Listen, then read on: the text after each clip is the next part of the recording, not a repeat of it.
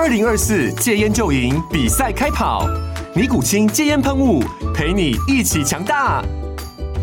戒烟不容易，单靠意志力戒烟的人，时常无法克服戒断症状而失败。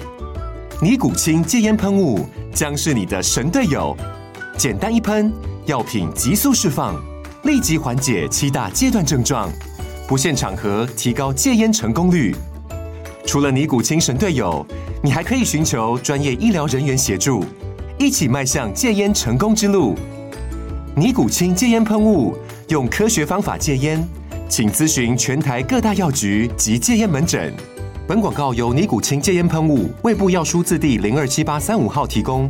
嘉安嘉护股份有限公司，台北市中山区民生东路三段二号十楼，北市卫药广字第一一三零三零一九零号。尼古清戒烟喷雾，相伴每个新开始。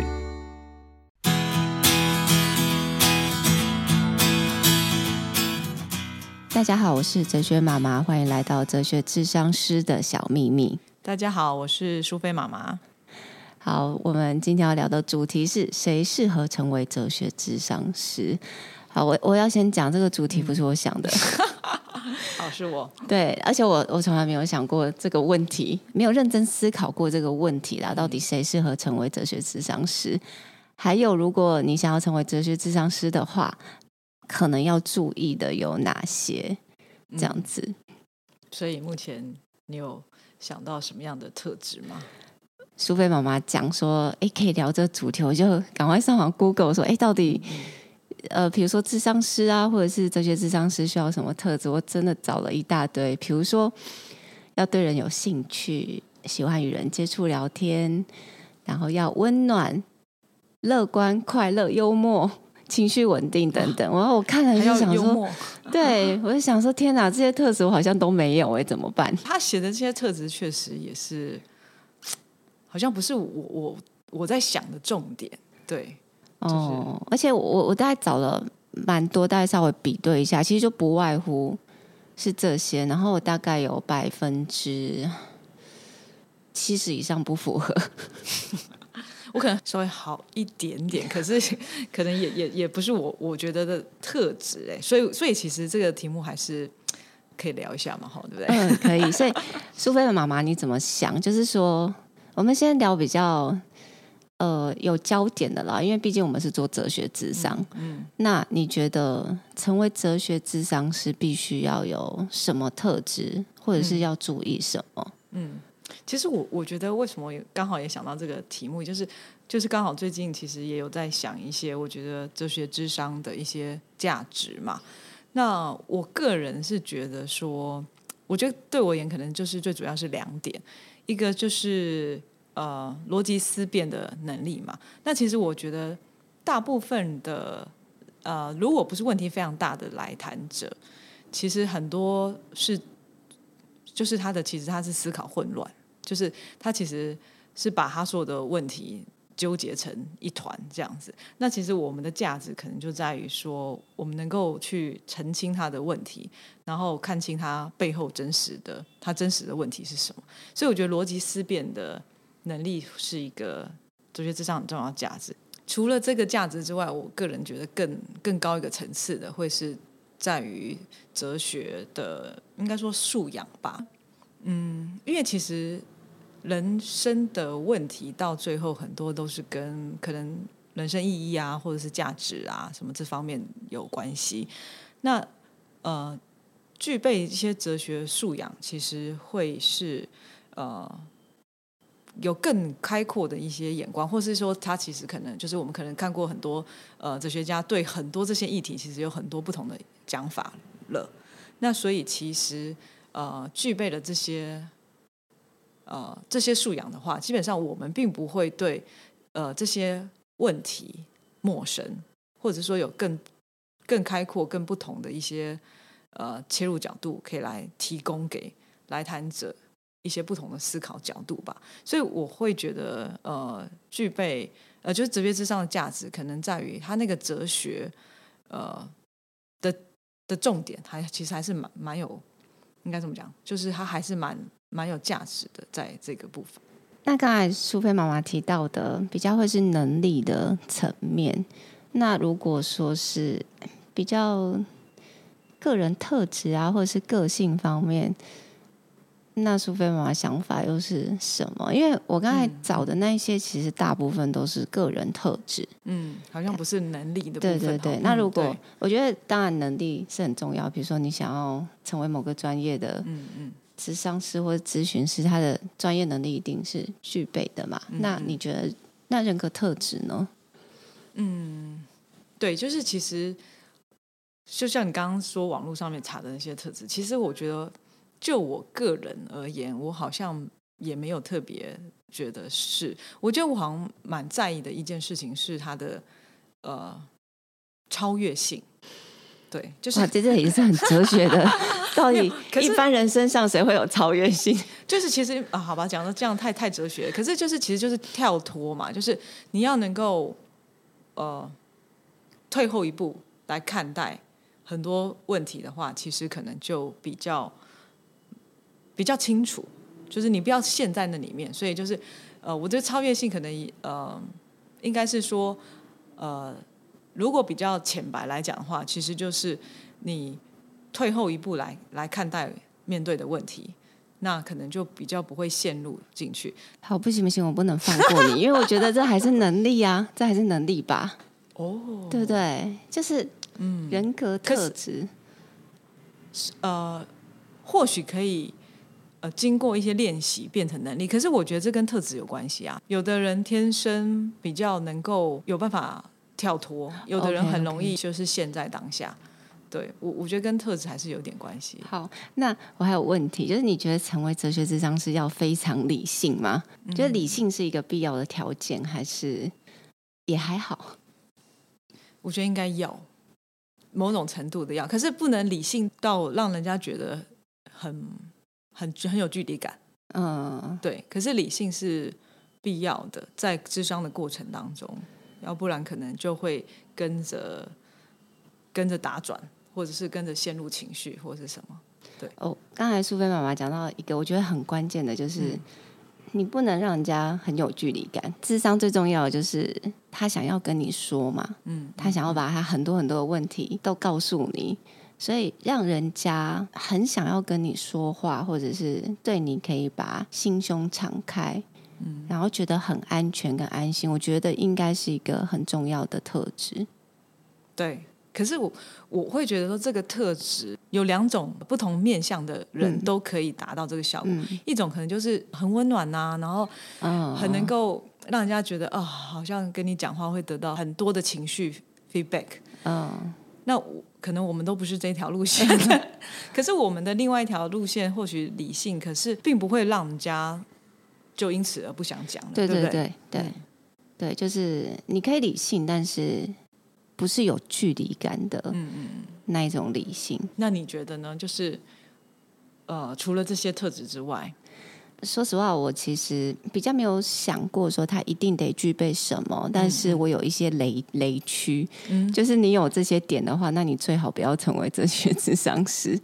那第一点，对，第一点可能跟苏菲妈妈讲的是蛮接近的，因为我很重视就是呃哲学基础，就是所谓的哲学素养啦。嗯嗯嗯、那包含你的逻辑思辨能力，还有所谓的哲学知识，这对我来说是很重要的。因为如果你只有学哲学智商方法的话，该怎么说？就是你只会运用方法，但是你可能不知道所以然，就是不知道为什么。嗯、所以哲学训练是很重要的，因为当你必须要读很多的哲学书，你要搞懂这些哲学家到底在讲什么，嗯、这其实就是一个训练的过程。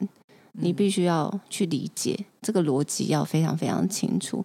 当你越多这样子的训练，其实你在面对人的时候，其实对你来说。困难度会相对减低蛮多的。对，对，因为当你听得懂哲学家那些拗口的话之后，对，一般人讲的话就不会太拗口。而且，其实我讲这个不是说哦，你懂很多哲学知识，你要把它搬出来讲给你的来谈者或者个案听，嗯、而是说你在苦心钻研的时候，这就是一种训练，它会让你的脑袋更清楚。嗯，然后更精准的找到问题所在，嗯，所以我觉得哲学训练、哲学素养跟哲学知识，对我来说要成为哲学智商师，它都是一个不可缺乏的重要条件。那当然，其实呃，这样就刷掉一票人了。对，其实这一点是有争议的啦。嗯、有些人觉得，其实你只要会方法就好啦。嗯，你也不可能讲这么多，其实你读的东西给大家，而且根本也就不需要。那那你读这么多哲学书或者是哲学理论做什么？其实你只要会这个方法，会用就好了。有些人的想法是这样。那当然，我觉得大家都可以有不同的想法，嗯、但是，呃，哲学知识对我来说是非常非常重要的，这是对我个人而言啊，嗯、所以我不代表其他人的立场。可是，如果要问我的话，要成为哲学智商师，那你的哲学专业背景一定要非常的足够，它包含了哲学理论以及哲学智商方法。这两个都非常非常重要。好，这个其实就是专业跟能力的部分。嗯、第二个呢，我觉得如果你情绪很容易受到他人影响，就是你会把别人的悲剧带回家，就会把情绪带回家的人，那你最好也不要成为哲学智商师或者是智商师，因为你会毁掉自己的生活。对，真的，因为。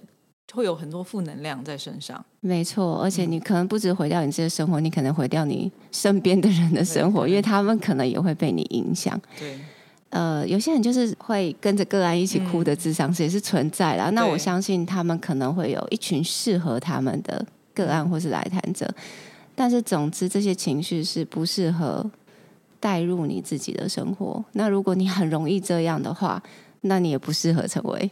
哲学智商师，因为你会毁掉自己的生活。真的。然后第三点，我也觉得非常重要，就是如果你好为人师，那你也千万不要成为哲学智商师，因为你会毁掉别人的生活。怎么说？因为呃，这是我一些经验啦。嗯、我这边会有一些个案，他是有其他智商经验的，就是无论他是什么智商，是但是他是有智商经验。是然后他有时候来这边，当然会有一些。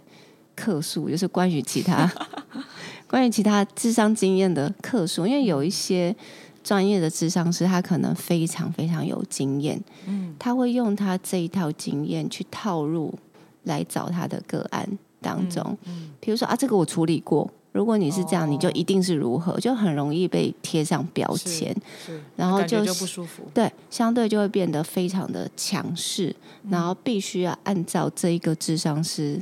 呃，所教你的，你才有可能好起来。如果你不这么做，你就不会好起来。等等，嗯、就是那一种，呃，好为人师，一直想要教你，或者是跟你讲道理，然后是觉得啊，你应该要怎样怎样。嗯、就如果在生活中，我们是比较有这个类型，就看到人家怎么样，我会看不下去，然后会跟他讲一大堆道理，很想要出手去解决人家的问题的这种人，嗯，我觉得你可能也会不太适合。因为我觉得智商有一个很重要的，就是你要让他来解决自己的问题，对，而不是你出手去解决他的问题。是，所以我们很强调那个呃，主客户互为主体嘛，这件事情。对，对，所以我觉得这三点啦，第一个你没有专业背景嘛，嗯、无论是什么专业好了，就是对我们来说就是哲学专业，嗯、没有专业背景，然后。你很容易受他人影响，会毁掉自己生活的，那不要。然后，如果你很容易好为人师，会毁掉别人生活的，那也不要。所以这三点对我来说，可能就是我我的雷区。就如果你是这样子的话，那你可能不太适合这个工作。如果喜欢告诉别人胜于问问题的人，确实就真的没有那么适合。嗯、就是现在整个社会好像常常会要让大家很能够去表达自己的意见。可是，大家能不能听到真实意见，似乎没有那么的会被强调出来。就是其实是一个发问的能力，其实也是很重要。就是，嗯，是不是要能够懂得发问，而不是只是表达自己的意见？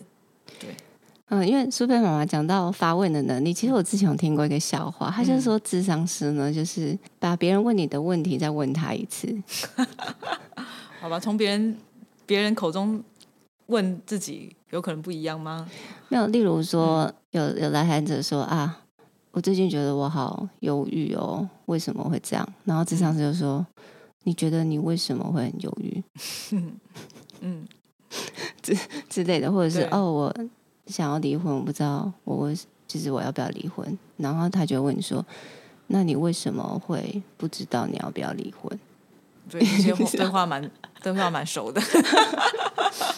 没有，这是一个我听过的笑话啦。哦、那其实我觉得这样子的访问的确会是有意义的，嗯、可是并不是每一个、嗯、你只要套用这个模式，你就可以当智商师了。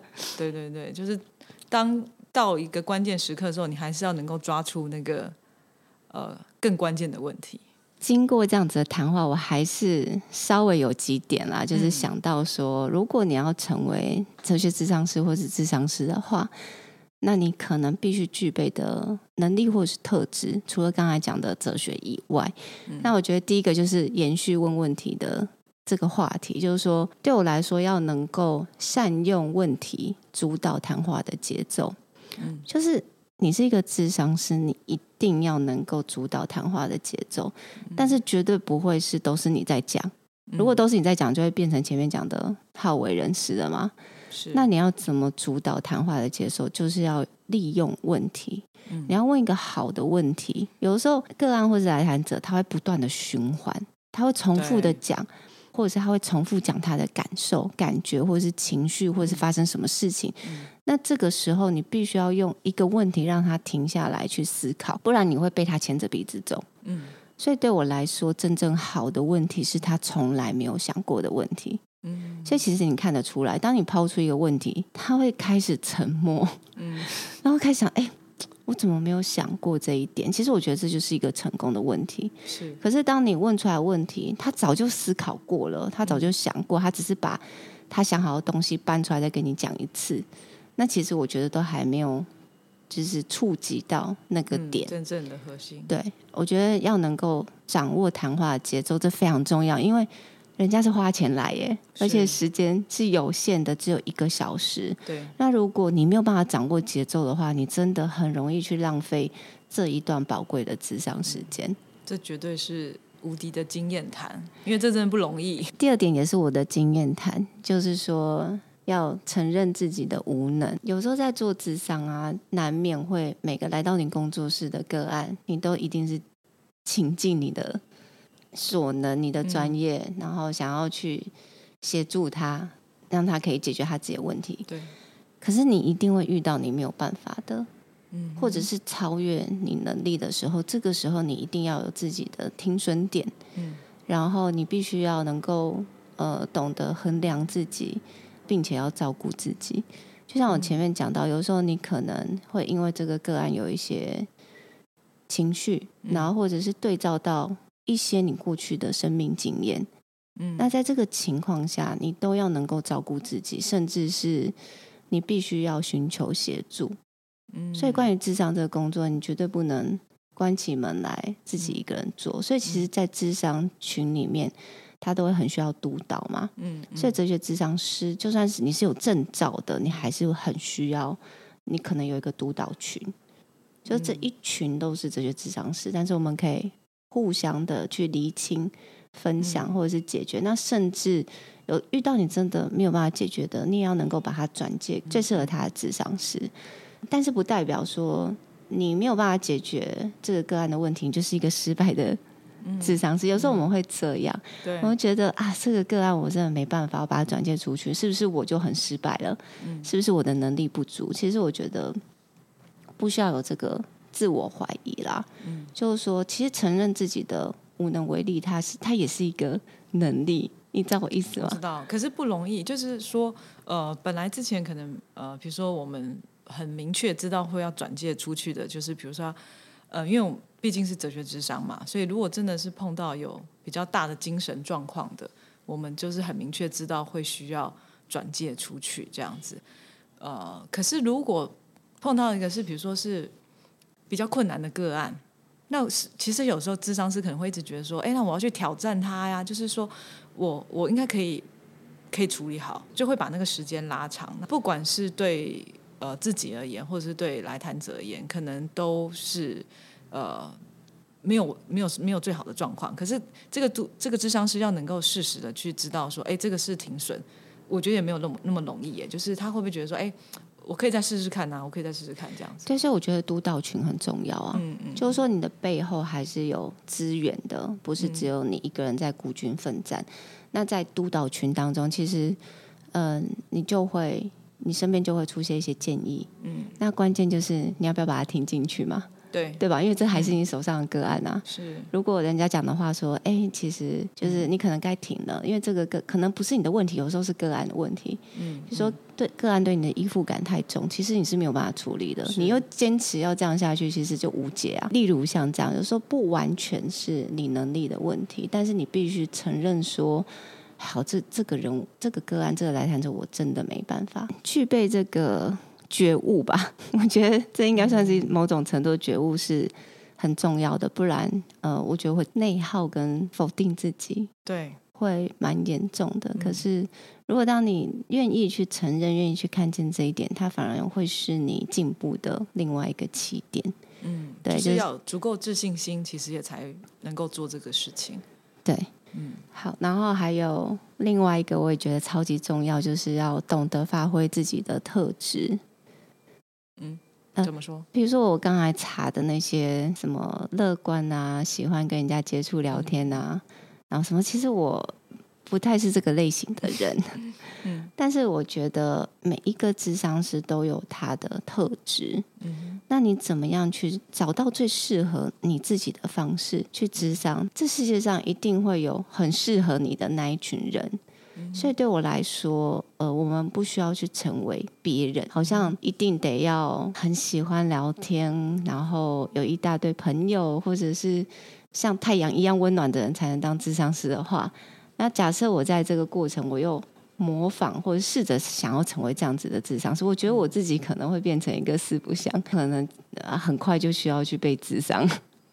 嗯，对，所以这这是我经验谈啦，也不见得是什么标准答案。但是我觉得去找到自己最适合的那一个特质来发挥智商的这件事情，其实你的不可取代性会变得很高。就是说，撇开你觉得不适合，比如说情绪受影响，然后好为人师，其他的不管你的是哪一种特质，其实也都不会说不适合。我可以这样解释吗？嗯，我觉得可以耶，只要你有足够的专业能力。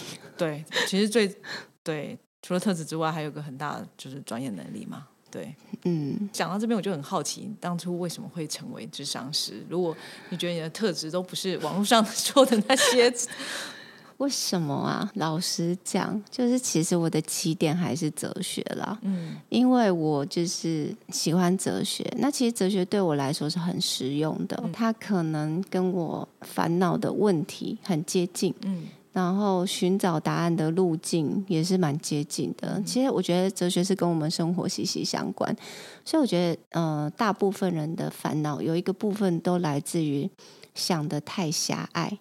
嗯，不是说想太少哦，有时候我们想超多的，可是我们想的超多会局限在某一个层面，是一直想一直想。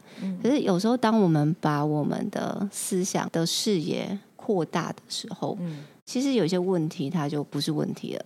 嗯。或者是有些问题就很容易理清，嗯、对，所以我觉得关于烦恼啊，就是除了想的太狭隘以外，不然就是想法被卡住嘛。其实有点像刚才苏菲妈妈讲的，就是一团。被弄成一团，然后你要怎么把它弄清楚？关于这方面，我觉得哲学跟人生是有重大关系的。但说实话，在过去我是一个研究生，好了，其实我不知道怎么去运用这个。我大概只有我自己觉得哇，好惊艳哦，或是很惊叹，但是就是仅止于我个人。那后来才才知道说，原来有哲学智商这件事情，然后原来国外也早就。进行了非常非常久，嗯、可能也蛮成熟的，嗯、所以对我来说，这有点像发现新大陆，嗯、就是好像哎，我可以把我某一部分的专业，或是我很实用的，我觉得很实用的理论，有一个方法，嗯、或是有一个出路，嗯、让我培养这方面的专业。是，我觉得为什么我会想要做哲学智商这件事情，还是来自于。哲学很实用的这个出发点，对啊，到底是谁把哲学搞得好像神秘兮兮或很学院，然后真的，然后就觉得好像很很困难什么的这样子。其实一开始好像真的也不是这样。对啊，如果说我的话，呃，就像最早苏格拉底的，就是在那个在路上拉人问问题嘛。其实这我觉得这应该是哲学的最终最呃应该最初的原貌。如果讲东方的孔子来讲的话，他也是在跟所有很多人的对谈当对话，当中去。有一些阐述，对对对，对，有一些思想的精华出现，对对对，所以讲到这个，我就觉得很好笑。是，你知道我大四那一年啊，嗯、那时候曾经想说，呃，我我就已经要毕业了嘛，所以我就想说，哎，那我想要在那个我们校园啊，那个大道上面。想说，我想要做一件事情，就是学习苏格拉底，随便抓人问问题。真的假的？然后我就，你没有被人家当成就是什么怪人去通报吗？呃，可是。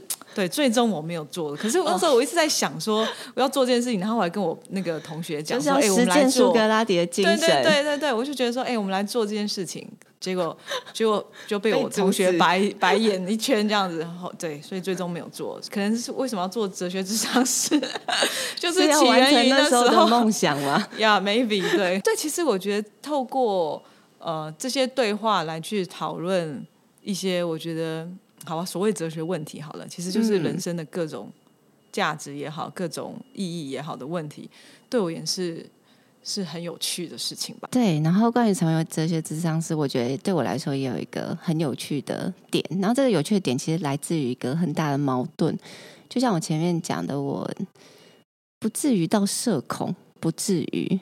但是我并没有对人有很大的兴趣。我是说，在一般的团体啊，或者是联谊聚会啊，我真的不会去问人家很多的生活经验的那种人。就你不是主动交际型？对，我完全超级被动。可是如果你来跟我聊天，我是很 OK 的。嗯、可是我如果就一些人出现在我面前，我超级没有好奇心的。嗯、然后我有回过头来想说。哎，我明明就没有这么爱聊天，那为什么我会成为智商师？嗯，我就觉得很奇怪。就是我是后来回过头来想这个问题，嗯，为什么？我可能对人没有那么有兴趣，或者是那么好奇，可是我对人身上的哲学问题。或者是人身上的人生议题好了，或者是烦恼，我对那一个东西是非常有兴趣的，把它的来龙去脉弄清楚，然后抽丝剥茧，然后或者是找出一个行为模式，这对我来说相当的有趣。所以每当我进行哲学智商的时候，有点像是被打开一个开关，就因为我的个案跟来台神，他一定是。带着一个困扰，带着一个问题，带着一个情绪，或他想不通的东西、嗯、来找我的时候，我就是打开那个开关，嗯，然后我就会很投入，也能够很专注。但是，一般在日常生活当中，其实我这个开关是关掉的，嗯，我就是变成一个很很平庸的，没有一般人，再次证明你是一个理性的文青。对，回到日常生活，因为有些人就觉得啊，你是智商师，你会不会很容易分析我，或者是把我分门别类，嗯、或者是看穿我？因为曾经有人问过我这个问题，我就是完全不会，因为我对你没有兴趣。不过你这样很好，就是你你平常要关掉，不然会太累。就是呃，应该是说，嗯、我不需要刻刻意去关掉，嗯嗯嗯，只是说只有在智商的现场，它会被打开，嗯，嗯，就我不用关掉啦。我不用关掉，我平常都是关着的。不，其实这某种程度上也算是一种超越性嘛。就我对，我觉得是。对，你要你要有点超越，不然很容易陷进去，反而没有办法那么的看清问题吧。我我觉得我们两个爱哲学的智商师哦，所以我觉得我们之前讲了好多都是跟 还蛮偏重哲学的。那会不会让？大家有一个印象，觉得好像自己没有不懂哲学，不能来智商的这种问题出现呢？哎，因为真的有人问过我这个问题啦，就是说，嗯、比如他打电话来询问智商，嗯、然后他还问说：“哎，你们是哲学智商，那我没有读哲学也可以吗？”嗯嗯、那当然是可以的啦，就是说你根本不需要会任何的哲学，或是认识任何的哲学家，你都可以来智商。所以我觉得这个。概念很容易理解。比如说你去心理智商好了，嗯、你不用懂弗洛伊德的理念吧.对，你也不需要知道荣格或者是很多很多心理智商师的学术理论背景，是完全不需要的。所以其实哲学智商也是一样。然后针对这一点呢、啊，我还在我的官网上有做一个简单的 Q&A，就是什么人适合做哲学智商。结果、嗯、后来我的个案来，他说：“哦，我们官网做的蛮仔细的，所以他是看过官网，嗯、然后确认说：‘哦，OK，好像真的可以。’对对对对，就不用担心，就可以来预约这样子。来哲学智商，就像刚才讲的，你不需要哲学背景，但是哲学智商适不适合你？嗯，对吧？那又是另外一个问题。嗯”因为在现在，其实真的非常的多元，嗯、有很多的智商啊、咨询啊，就是各式各样去解决你生活或者是心理层面，甚至是心灵层面的问题的、嗯、呃资源，其实是非常多的。嗯、我我觉得啦，所以找到适合你的智商师，真的非常非常的重要。嗯，因为我身边真的有。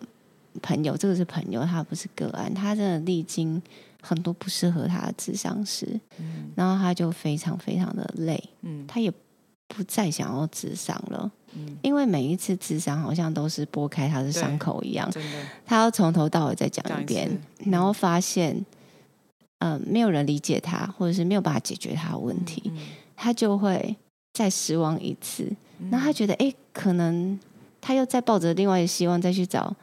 其他智商师，但是都没那么适合他的时候，其实我觉得这个过程应该会是非常非常辛苦。嗯，对，所以我觉得在这之前呢、啊，可能嗯、呃，想要先理解自己大概是哪一个类型的，你的需求是什么，我觉得也蛮重要的。就是什么样的智商师是比较符合、比较有可能符合你的需求？嗯，诶，讲到这个，我也想到那个我们之前。呃，我们读书会当中有提到，因为我们就是有在讨论呃智商的一些个案嘛。然后呃，我觉得那时候老师提到一个很，我觉得很很关键的一个一句话，就是说他发现那个案例讨论的时候，有那个智商师做了一件很重要的事情，他不是只是同理个案的情绪，而是同理个案的认知。就你刚刚在讲那个，呃，你那个朋友的个案的时候，我就忽然想到，觉得说他可能他的情绪可能被同理很多次了，嗯，可是他、嗯、他的问题还是没有解决，就是他的他的认知没有被同理，就是他可能还是觉得没有人理解他，或是懂他在想什么，或是之类的。那我觉得这一块，这种人或许可能就蛮适合，呃，找哲学智商的。哎，真的哎，马上工商时间一下这样子。这时候我觉得，还是如果我们回到关于比较个人的特质啦，嗯嗯，所以我觉得这一点是，无论你是哪一个被智商的人，嗯，其实你真的得要去寻找适合你的智商师。嗯，所以其实有时候来到工作室的。个案，他们都会讲说，其实他们找蛮久的，嗯，他们没有随便跨出第一步，嗯嗯嗯，然后他们在谨慎的选择，觉得哎，这个有可能，然后他才会开始他的第一次经验。有些人会是这样，嗯，所以了解自己。嗯、呃，才有办法找到适合你的智商师。我觉得这个是一点。嗯、那我觉得同样的，你是身为一个智商师，你也要了解自己的特质。嗯、所以这有点像是互相的关系。就是你是怎样一个特质智商师，你就会吸引到，或者是不要说吸引，就会符合某一群人的需求、嗯、出现。对，然后你不可能符合全世界的需求。嗯，所以。呃，了解自己的真正的优势跟特质，我觉得很重要。无论是在智商师的角度，或者是被智商的人的角度，其实我觉得这件都很都是很重要的一件事情。嗯，因为你要足够的知道自己的状态，你才有办法真的找到适合你的智商师。你就不用，你知道一直历经那种嗯可怕的经验。对，你很厉害，你又把主题拉回来，就是 就是成呃如何成为那个呃这些智商师呢？要注意的事情，其实第一个就是也是要了解自己的特质嘛。对啊，对对了解自己的优势。好，然后所以也希望呢，大家可以借由我们这个分享，然后找到最适合你特质的职业吗？或者是你最想要做的事情，然后可以好好的发挥自己。所以这一项应该是不只是在哲学咨商啦，就算是业务也好，你也可以成为一个很有你自己特色的业务，而不是你好像得要跟全世界的业务都一样，嗯，你才能够称作一个好的业务。对，可是如果不知道自己的特质怎么办？啊，那可以来我们 Debug 工作室。好，就有我们会跟你一起，对，我们会跟你一起找到你的特质。对对对，还是很重要。我们也都一直在寻找当中，对不对？自己没错，就是更认识自己一点。对对对。好，那我们今天就跟大家分享到这边。希望呃今天的主题啦。就是大家会觉得很有趣，然后在生活当中也对你有一点点启发。OK，谢谢大家，拜拜，拜拜。